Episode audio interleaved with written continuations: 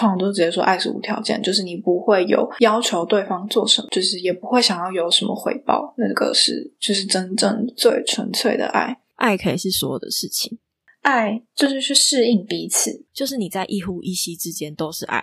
爱是把生命还给人家，然后也会把生命还给我自己。这里是心灵成长记录，我是 Sarah，我是 Vina。我们在这里挖掘、探索生命的各个面向，记录着我们的成长生活。来听听我们有什么体悟吧。就前面聊一点废话，不过我们今天的主题就是爱，因为我们看了那个一个世代的故事。然后我们他们有他有分四个小主题吧。第一个主题就是爱，我们想说我们可以每一个主题去聊，然后聊我们自己对于每个主题的想法。那对你来说，你觉得爱是什么呢？我前阵子有在思考这件事情，应该说我从小就思考这件事情很久。我从以前就在好奇，到底什么是欣赏，什么是喜欢，什么是爱，就是这。要怎么分辨？然后其实到现在我都还分不太清楚，因为我觉得欣赏跟喜欢好像是同等级的东西，然后喜欢跟爱好像又是同等级的事情。那我前阵子在思考这件事情的时候，我发现，我觉得如果真的宏观来讲的话，爱可以是所有的事情。嗯，也就是说，嗯，它并不是只是狭义的指。有关，嗯，我对伴侣的爱，或者是我对家人的爱，我对朋友的爱，它还可以再有关。比如说，我吃一样东西，我是出自于爱；然后我活着，我是出自于爱。嗯，这是有一点在更宏观的去解释爱到底是什么。嗯，因为我曾经有看过一本有关萨满的书。然后他当时是说，在原住民里头会有出草之类的事情嘛？嗯，然后呢，在原住民的系统里头，你基于需求去猎杀动物并吃下它，这是一件爱的事情。嗯嗯，那我也多少有点。认为就是当时我有被这段感动到，可是当然以现代人的理解力来讲，说哈你杀了动物，这哪叫爱？嗯，那你要不要解释一下他们就是他们为什么称这个为爱？因为他们认为万物是一体的，嗯，所以当我们万物是一体的时候，我们就是爱的本源。所以不管是我吃你还是他吃我。都是爱，嗯，但是这个点是基于在是真的需求，而不是滥用，嗯嗯嗯。而我们现代人大部分的生活已经到了滥用的程度，已经到了消耗跟滥用，而不是最根本的生存需求而已。它是一个过多的欲望跟无止境的动，所以它并不是爱，嗯。所以我觉得我的爱的定义很广，它，我觉得它太广了，或许听众有可能会没有办法理解。嗯，那我也想听听你的爱的定义是什么。我对我可能没有想到你那么广。我目前想到的爱，因为我学到最多的讲说爱的话，应该是要无条件的，应该说就是爱是。通常都是直接说爱是无条件，就是你不会有要求对方做什么，就是也不会想要有什么回报，那个是就是真正最纯粹的爱。但我觉得我还没有有过，或是还没有达到过这种爱吗？那我觉得这种爱是很难得，因为常常听到就是老师他们会说，就是我爱他，然后他可以去做任何他想做的事情啊，然后但是我依然可以爱着他的那种感觉。我觉得这种感觉会比较像是感觉对对我目前来说会比较出现在朋友身上或是父母身上吧。我觉得我对于伴侣的爱都还是比较会希望有回报的，或是会。因为还是会希望他也可以爱我，或是他可以怎么样对我的那种爱，所以我还比较没办法体会到。我对于刚刚你说，就是你对于亲人或是朋友，就算你爱他，然后他可以做任何他想做的事情，可是老实说，我觉得这件事情我一直都很矛盾，因为我很我很爱我的我很爱我的家人，但是我的家人呢，他们就是可能会不够珍惜自己的身体，然后做一些。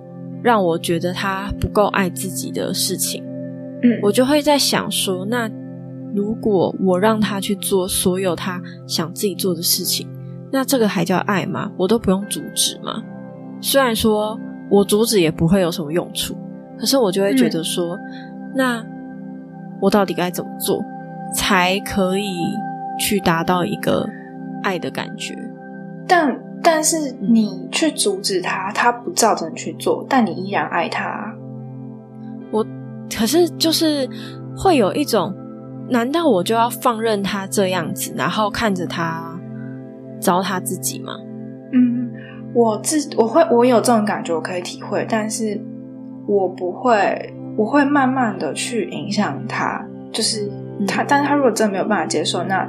那个是他要的生活，因为其实我妈妈也是这样子。我妈，我妈就是刚来，就是来刚从英国回去呢。我伴侣就说我妈妈的那个饮食习惯真的有一点不太 OK，就是生活习惯，就是比较晚睡啊，然后吃的东西又比较油腻，或是比较不健康，然后饮料就是一直喝，就是比较不健康的生活方式。所以，但是我当然有跟我妈讲说该。怎么做会比较健康？但是他做不做，我没有办法一直去强迫他。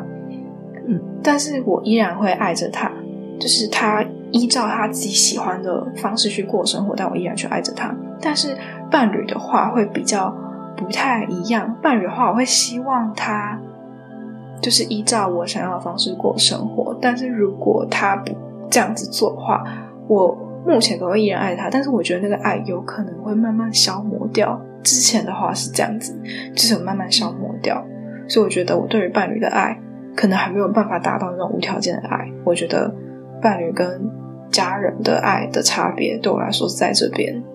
嗯嗯，了解。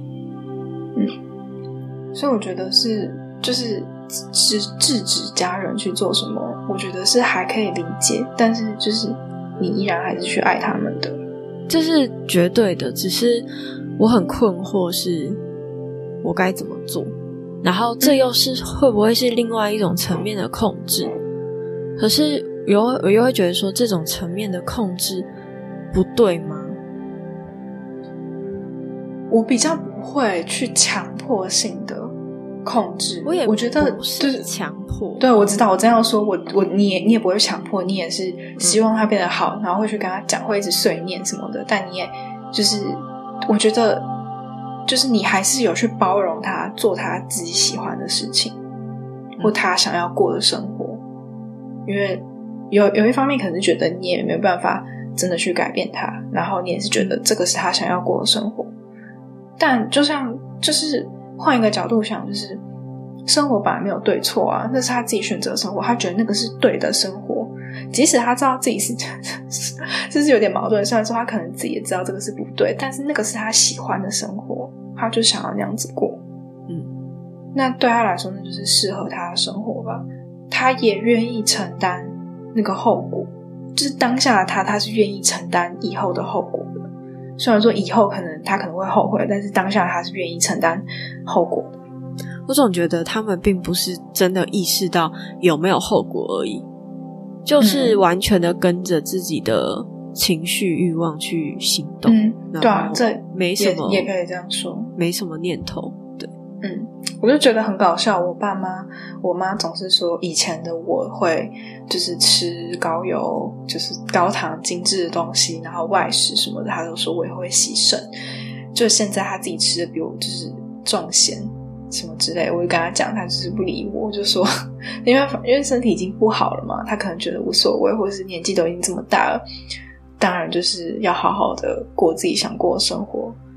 但一部分讲是没错啦，但就是子女都会希望父母可以活久一点吧。嗯，不过你刚刚讲的那个，就是那种爱，就让我想到，就是影片中真古德说的那种，就是对万物的那种爱，你跟他爱就很像。嗯嗯，对啊。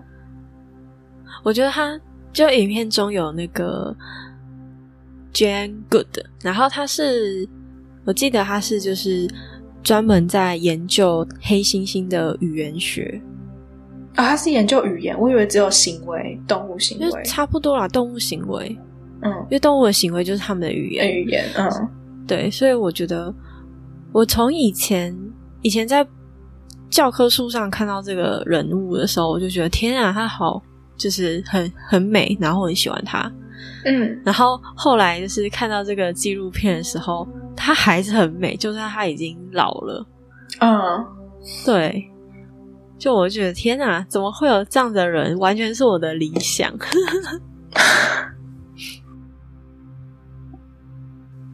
那你觉得除了我们两个定义的这两种爱，还会有哪些不同的爱？或者是你可以？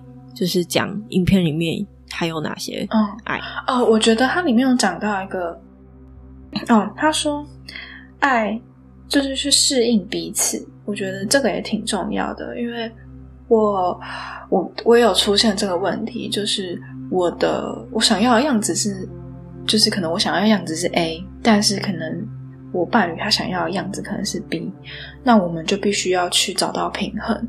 这个平衡并不是要你一直去退让，一直去忍让，然后没有底线的忍让，而是你们两个要去讨论出你们两个都能够接受的一个退让，然后不会让你们两个感到不舒服的一个平衡点。因为毕竟两个人过生活，我自己觉得两个人过生活其实。因为是两个不一样的个体嘛，所以一定会需要有一点，不能说是摩擦，但是会需要有一点，就是让步、退让。但是那个退让应该是在不会让你感到不舒服或难过的时候可以接受的范围。嗯，我觉得它里面有讲到这个，我觉得是挺重要的，就是不断的融合跟退让，然后去包容吧，然后去适应彼此。我觉得不管是跟家人，就像我们刚刚讲的家人，也会有一点点这个部分。嗯，我反倒觉得这比较像是关系跟相处方式，好像不太像是我觉得爱的定义的样子。嗯，它好像比较是呃呃关系层面的解释。嗯。因为我我想要找的是一个最终极的一个定义吗？嗯，那你觉得爱有什么终极定义吗？就可能是我刚刚说的吧，就是你在一呼一吸之间都是爱。嗯，只是或许观众可能会不理解，但是我我自己也还在还在重新会诊词汇。嗯嗯，我自己觉得爱没有一个什么终极定义耶，我觉得。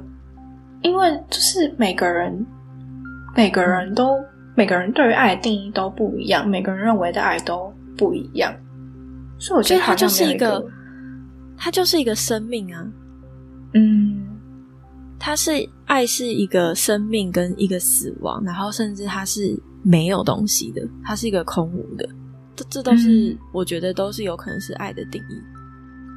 他讲到，他讲到很多。他说，就是主教，他说爱是无常的嘛，不然就不是爱。然后还有就是那个眼科吧，眼科眼科医哦，不对，电影电影的那个，他就说是一种精神上的羁绊。救了一批难民的那个嗯人，他就说爱是给予生命，然后这些生命也会把生命还给他自己。爱是把生命还给人家。然后也会把生命还给我自己，嗯。嗯，但里面还要讲到一些，嗯，我觉得它里面除了讲到讲到了爱的定义，还有讲到一些，就像你刚刚说的关系，它里面有说主教还有说，就是父母对于子女的爱是传递，就是把自己传递给孩子，嗯。对，就是就生命而言，要投投入生命，然后了解其的它的极限，然后无私的奉献，这个是爱。我在那个里面还他说，爱混合了同理心还有尊重。那我觉得，就是他真古德讲，然后我觉得爱里面要尊重也是很重要的。但现现在后面讲的比较不是我们认为的爱，就是感觉是相处吧。就是两个人相处之间一定要尊重。就是我的伴侣，他一直都在跟我说，其实他很喜欢我们之间的感情，是因为他觉得我们当中有尊重，就是我们会尊重彼此的想法，然后尊重彼此的私人空间，尊重彼此想做的事情。我们不会把对方视为就是你是我的一部分。我觉得这是一个挺重要的事情。因为没有人是属于谁的，每个人都是一个独立的个体，都有自己的自我意识跟自己想做的事情，自己想做的梦想。嗯，我曾经看到一个很有趣的比喻，他在比喻说一个舒服的、舒服的关系是什么，然后他就比喻说，我们每一个人都是在宇宙中的一个航空母舰，一个外太空。呃，就是一一艘飞船，然后真正舒服的爱是你碰到了另外一艘飞船，然后你们两个一起就是在这个宇宙里面冒险，偶尔会就是会分开，可能不会靠那么近，可是可以一起打怪。但是呢，他是不能来到我的。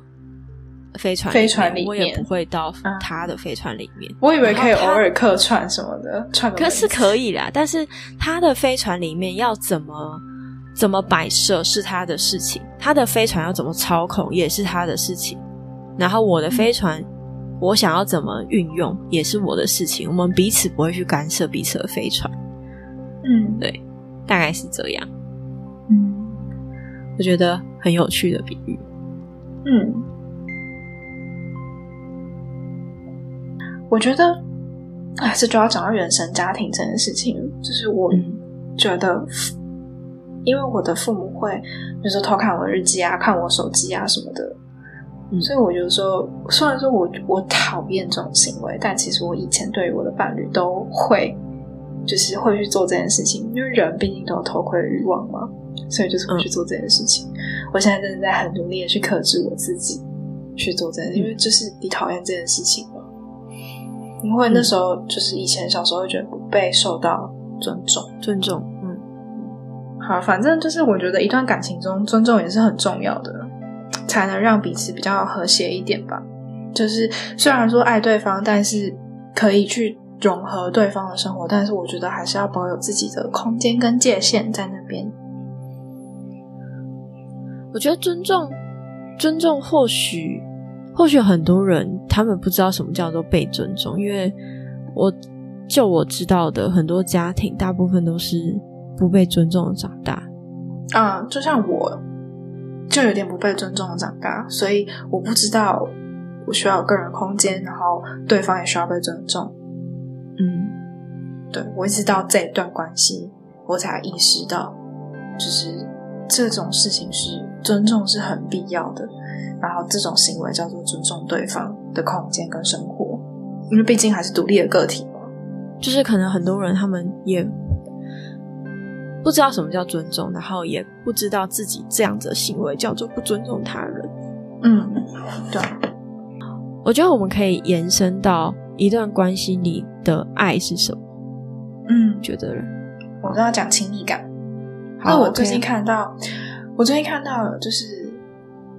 你其实一个人爱不爱你的表现，其实从就是从他的表现看得出来，就是他爱不爱你，就是可能是触碰啊什么的那种亲密感，就是其实我觉得其实每个人都感觉得出来这个人爱不爱你。然后因为就是像主动啊，就电视里面有讲到，他说爱就是去主动，然后他我觉得有一句话蛮酷，就是说如果你发现你自己身处在一个。没有爱的情境里，你就把爱放进去，然后爱就是主动。我觉得这还蛮有趣的。然后就是，就是有点像是去为他人付出吧。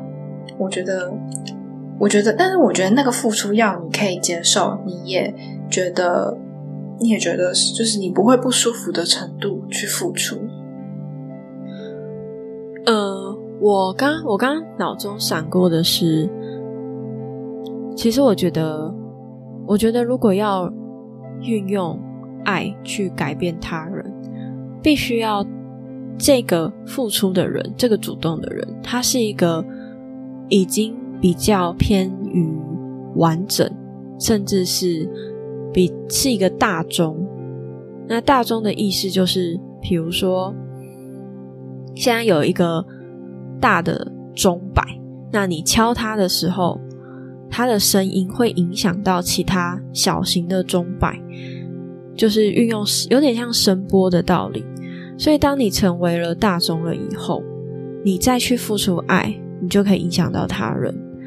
但如果说你是一个小，你的状态还没有那么好，然后你付出了爱，可是其他人的可能对方是一个。大中的负能量，它是一个大的负能量，你可能就会被他，反而会被他影响，而不会就是影响用爱去改坏对方。嗯，所以最终回过头来，就是要让自己够强大，然后让自己够完整，有办法去影响到他人。嗯，然后也不被他人影响。嗯，我觉得爱最重要的本质是，就是你要先爱自己。你才能够去爱其他所有的人。你要先去尊重自己，你才能够去尊重你身边的其他人。我觉得，就是你要先从自身去体验、去实践，你才能在身边周遭的人去体验、实践这些事情。对我最近观察我的家人，就发现我的家人并不爱自己。那当他不爱自己的时候，他看到的其他人都是糟糕的。嗯。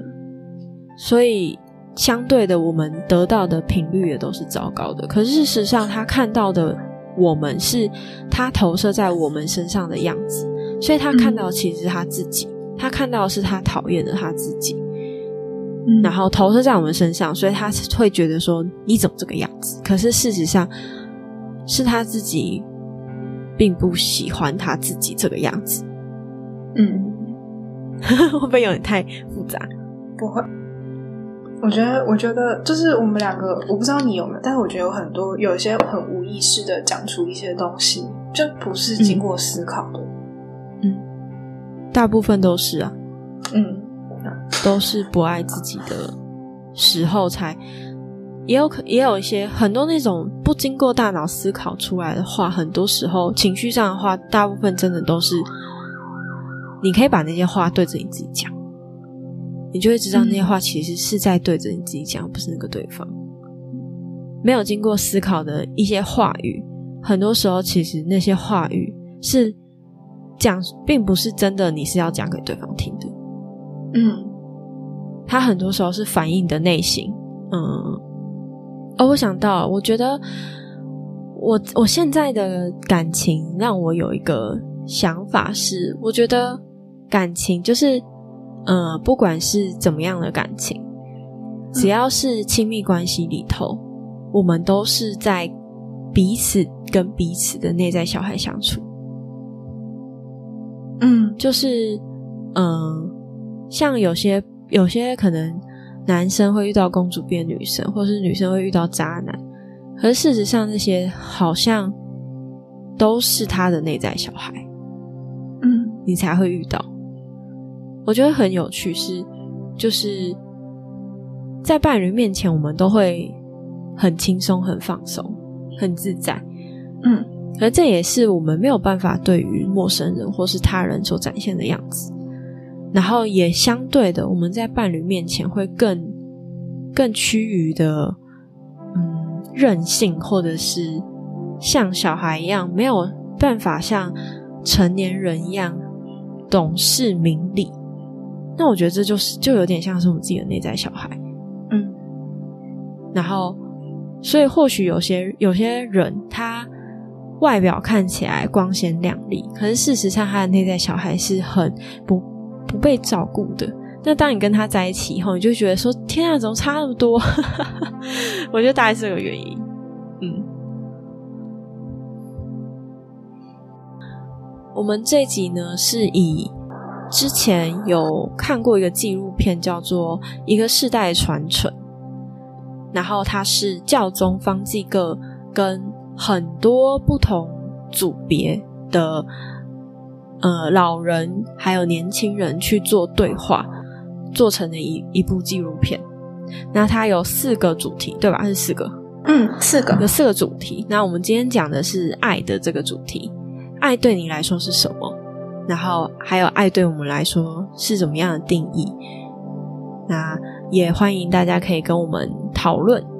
那我们下次的话会再做另外三个主题，再请大家等我们喽。嗯，这集就到这里告一段落。欢迎留言或写信跟我们分享你最喜欢的部分吧。别忘记要帮我们评分五颗星哦，才有机会让更多人听见我们。在我们的 Instagram 有更多心灵成长的文章分享，搜寻 Spirit S P I R I T 两个底线 Road R O A D 就可以找到我们喽。我们下集再见吧。